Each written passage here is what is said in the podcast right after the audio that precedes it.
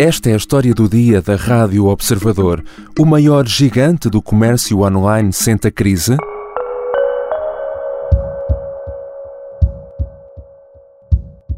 I'm Jeff Bezos. And what, are your, what is your claim to fame? I'm the founder of Amazon.com. Como tantas outras histórias de sucesso saídas dos anos 80 e 90, o primeiro armazém da empresa foi na garagem do próprio fundador Jeff Bezos, nos subúrbios de Seattle, nos Estados Unidos. Em 1994, quando a Amazon se apresentou ao mundo, vendia apenas livros online. Era numa altura em que, para ir à internet, precisávamos de usar o telefone e ocupar a linha de casa dos nossos pais. Hoje em dia, a Amazon é o maior gigante do retalho online e Jeff Bezos é, neste momento, o segundo homem mais rico do mundo. O segredo está nos preços, mas também na eficácia e rapidez das entregas. Como Bezos afirma desde o início aos seus funcionários, a filosofia passa por não ter medo da concorrência, mas dos próprios clientes. They should be afraid of our customers because it's the customers, those are the folks we have a relationship with. Those are the folks who send us money.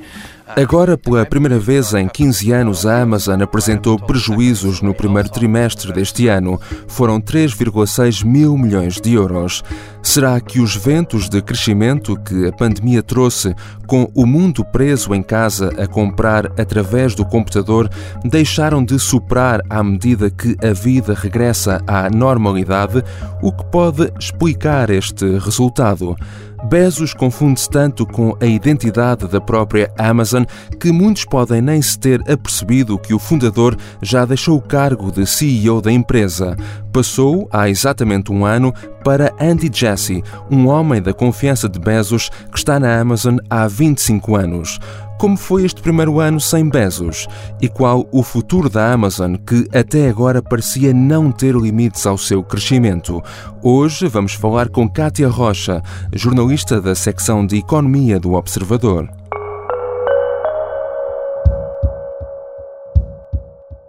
Bem-vinda, Kátia. Obrigada, João. Vamos começar esta história pelo início.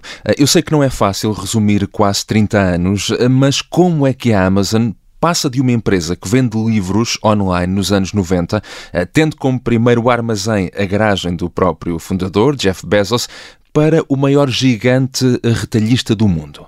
Sim, à semelhança de outras tecnológicas, como por exemplo a Microsoft, também a, a, a Amazon começou justamente numa, numa garagem, como mencionaste.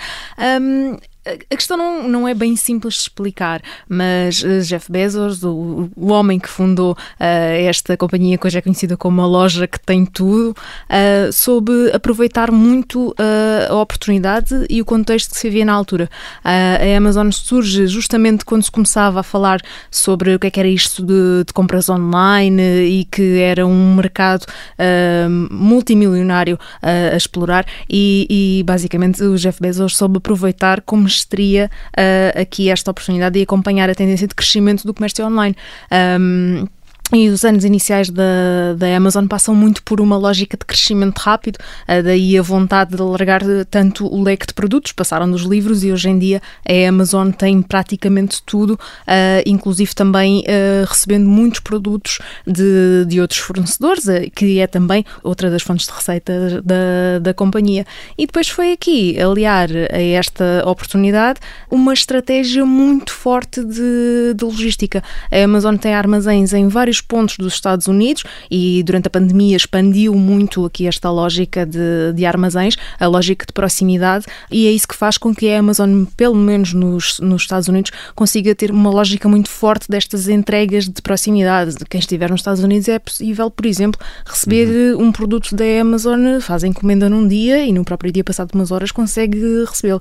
E isso é, é, uma logística muito intensa e, e também porque ao longo dos anos a Amazon conseguiu expandir expandir aqui a frota própria e hoje em dia tem tudo, inclusive aviões, que é uma coisa que não vimos, uh, que não vemos, aliás, noutras, noutras companhias do género. I would claim that Amazon has much broader selection. In many cases, if I, I don't want to be overly bold in my claim, but the online model gives us significant cost structure advantages that lets us have even lower prices than physical stores. Como referiste, uh, Bezos uh, foi um visionário. Se virmos uh, vídeos de YouTube dele dos anos 90, é um pensamento já muito à frente. De resto, quando pensamos na Amazon, pensamos sempre em Jeff Bezos, é inevitável. Mas o certo é que faz agora um ano que Bezos já não é o CEO da empresa. Quem é então Andy Jassy e por que é que Bezos o escolheu como seu sucessor? Em primeiro lugar, eh, Andy Jassy é, é, um verdadeiro veterano da, da Amazon. Está há mais de 20 anos na, na companhia e, curiosamente, durante vários anos foi mesmo descrito pela, pela imprensa internacional como a sombra de Jeff Bezos. Portanto, juntou-se à, à, Amazon em 1997, ainda antes da, da bolha das dot-com. Uh, a Amazon estava muito na, na infância, uh, foi, a empresa foi criada em 94, portanto tinha muito hum. poucos anos de vida e estava longe de ser a Amazon que, que hoje conhecemos. Um, e até há um ano, até assumir oficialmente as funções de, de CEO e suceder a, a, a, Jeff Bezos, uh, liderou a Amazon Web Services, que é já uma área de negócio muito rentável para a tecnológica e que está uh, dedicada à, à computação em, em cloud e neste caso estamos aqui já a ir um bocadinho para a especulação, mas os rumores dizem que uh, a Amazon Web Services foi criada uh, justamente por uma ideia de, de Andy Jassy ali também com dada a proximidade que tinha com Jeff Bezos e mais uma vez foi explorar uh, a oportunidade. Na altura não havia as opções de, de, computação em cloud que há, há hoje uhum. e a empresa começou a ser estruturada e tornou-se uma, uma unidade de negócio muito rentável. Mas Andy Jassy, podemos dizer que é um Jeff Bezos 2 ou é alguém com um estilo de gestão muito diferente? São estilos diferentes, tanto a nível de gestão como mesmo de, de personalidade, digamos assim. Uh, Jesse é um executivo que é muito discreto, que tem uma postura de estar mais afastado dos, dos holofotes e isso em parte contrasta muito com a personalidade de Jeff Bezos, que estamos habituados a, a ver eh, em, em eventos e que tem também uma presença social uh, online que, que, se torna mais, uh, mais visível, além de todos os projetos de Jeff Bezos ligados à indústria de exploração espacial, que também faz mexer aqui Sim. um bocadinho esta, esta, esta ideia. E a nível de estilos são também muito diferentes. Uh, Bezos dava mais autonomia aos executivos de confiança, pelo que diz a, a imprensa internacional, uh, e Jesse, ao longo deste ano, aqui e ali, foi-se percebendo que será mais de, de, acompanhar as operações diárias, uma, uma lógica de gestão muito mais de, de mão na massa. Um, isso pode não agradar a todos os executivos, que durante tantos anos na, na Amazon foram habituados ao estilo de, de liderança de Jeff Bezos, e para já há já uma saída de, de uma figura muito relevante da, hum. da, estrutura da, da, Amazon, que era um veterano com mais de 20 anos de experiência na empresa, que era Dave Clark, que hum, sai justamente para uma startup de logística. Isto aqui, a imprensa internacional começa a tentar uh, perceber um bocadinho se isto está ligado à gestão de GESI ou não, mas na verdade é uma saída de, de relevo de um, de um executivo muito importante. E porquê? Porque hum, Claro que era justamente o arquiteto desta estratégia de, de, entregas da Amazon, como já falámos há bocado, é uma das características mais marcantes da, da empresa.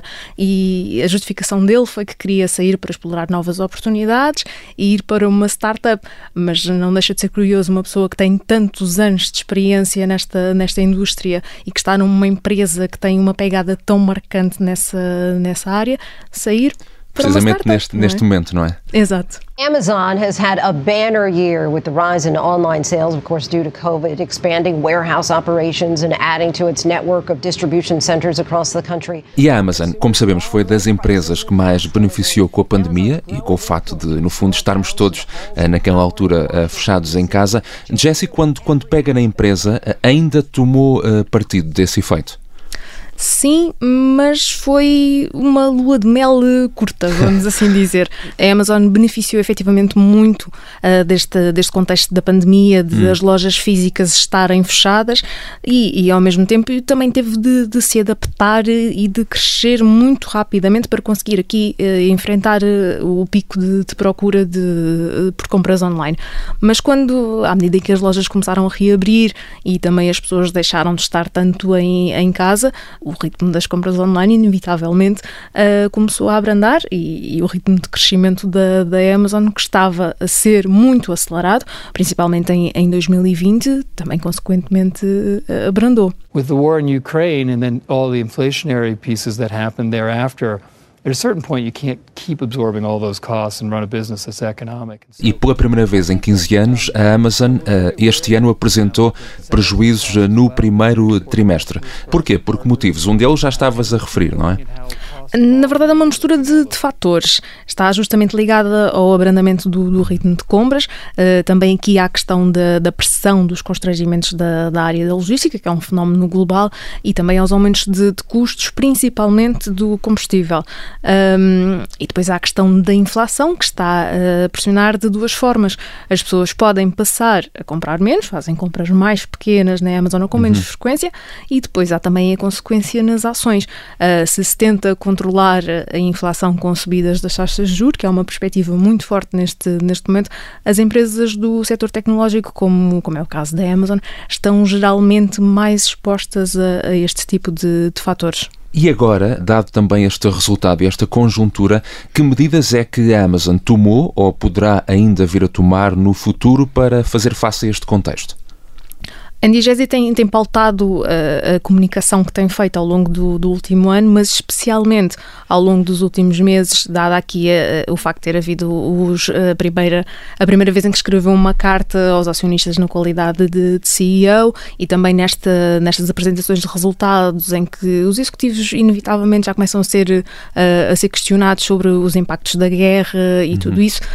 Um, mas a Gesi diz e, e, tem feito muito, tem, tem vincado muito este ponto, que a empresa tentou absorver ao máximo a, a subida de, de, custos, e a subida de custos já é visível nos relatórios de, e da apresentação de contas da, da Amazon, mas que isso deixou de ser possível eh, há, há uns meses.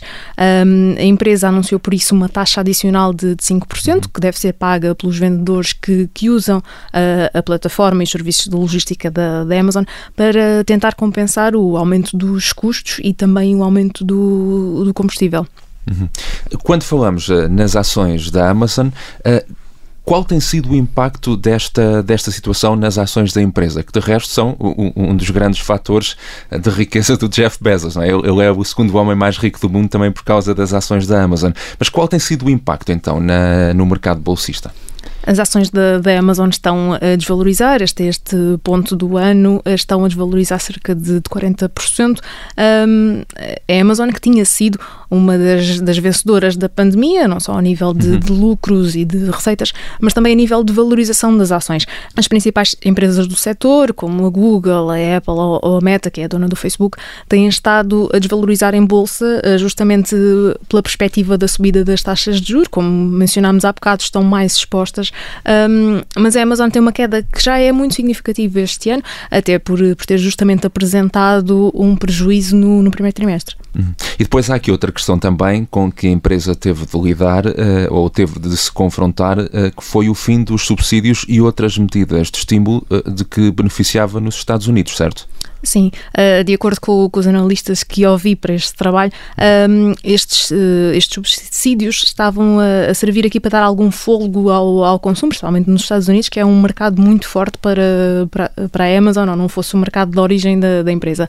Uh, sem isso na, na, equação e que com a, com a inflação a aumentar, é expectável que as famílias comecem, inevitavelmente, a pôr um, algum travão às compras que, que fazem.